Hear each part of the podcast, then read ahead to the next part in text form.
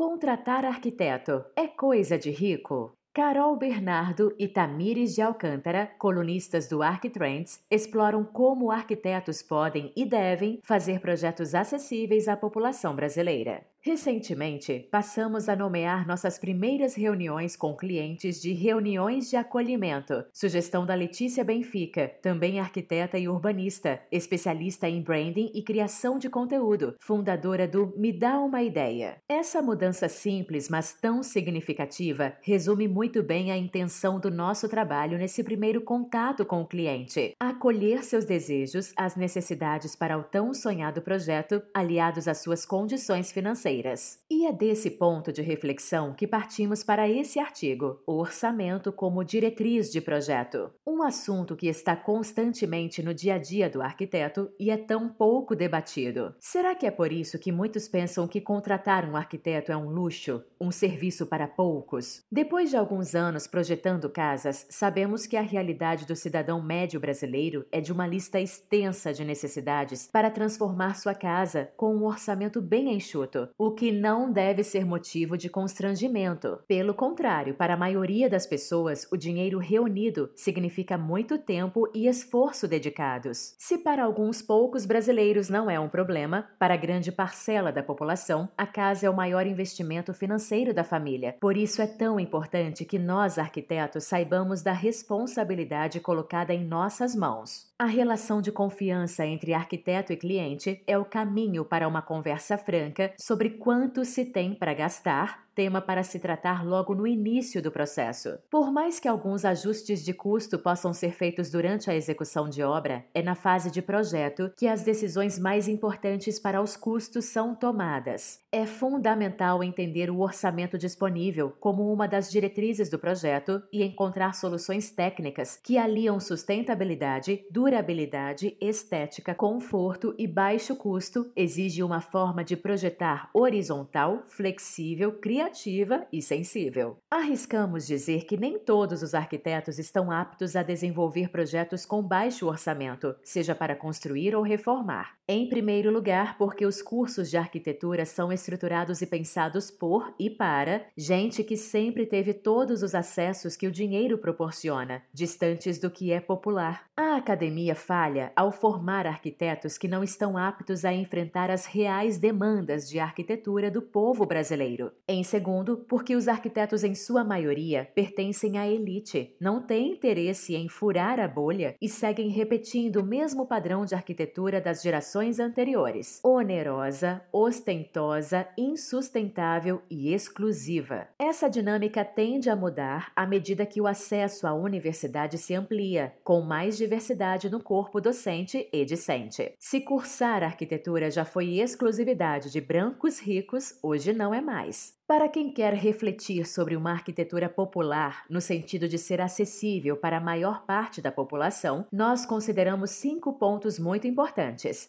comunicação, materialidade, técnicas construtivas, soluções projetuais eficientes e estética. 1. Comunicação. Entendendo a realidade de cada família com uma conversa clara, acolhedora e pautada na escuta. Como o orçamento será levantado? Integral ou parcialmente? Há condições de executar todo o projeto de uma vez? Precisaremos definir etapas de construção? E é a partir disso que o projeto se estrutura. 2. Materiais. Etapa de definir materiais amplamente disponíveis no mercado e de fácil aquisição, considerando reuso e durabilidade. Na maioria das vezes, é a própria família que fará a manutenção diária dessa construção, no intervalo entre a jornada de trabalho e as horas de descanso. Então, é importante priorizar acabamentos que facilitem e minimizem o tempo gasto na limpeza da casa. 3. Técnicas construtivas. É mais fácil encontrar mão de obra apta a executar quando as técnicas construtivas são de conhecimento local, principalmente considerando soluções que moderem o desperdício e o impacto ambiental. 4. Soluções projetuais eficientes. Propor arranjos espaciais que reduzem a área construída, promova a versatilidade dos espaços e a possibilidade da execução em etapas, contribui para a redução dos gastos gerais da obra. 5. Estética. O entendimento do que é belo ou feio é relativo, pode variar entre os grupos e é compreendido a partir de vivências e referências adquiridas do meio em que estamos inseridos. Nesse processo, é muito importante respeitarmos as referências estéticas de cada família, entendendo que esses símbolos podem conter um valor afetivo, simbolizar uma lembrança familiar ou uma conquista. Exemplos não faltam de projetos que respondem a esses cinco pontos que citamos. Esther Carro é arquiteta e urbanista e presidente do projeto Fazendinhando, iniciativa social que ajuda uma comunidade da zona oeste de São Paulo a melhorar a qualidade de vida de famílias através da moradia. Na última Casa Cor São Paulo, o Beiral visitou seu ambiente na mostra, nomeado de Espaço Motirô. De maneira criativa e impactante, a arquiteta provou em apenas apenas 34 metros quadrados que é possível planejar a casa popular totalmente alinhada à assistência técnica. De cara, o ambiente gerava uma grata surpresa em quem o visitava. Funcionalidade, praticidade e sustentabilidade estava tudo ali. Dentro do ambiente, o revestimento utilizado era o mesmo para pisos e paredes, tanto na cozinha quanto no banheiro, uma maneira de otimizar o tempo de instalação e o custo com a aquisição de diferentes materiais. A multiplicidade de uso dos ambientes, banheiro, lavanderia, sala de jantar e escritório, é uma solução para cortar os custos de obra da área construída. O ponto visual do lugar, um armário em madeira pinos, que é uma madeira de fácil aquisição, barata e sustentável, planejado modularmente para aproveitamento total das placas. Esse armário se estendia ao longo de todo o espaço, integrando a entrada ao final do ambiente. Mesmo com área reduzida, as possibilidades de estocagem eram muitas. E em cada porta desse armário,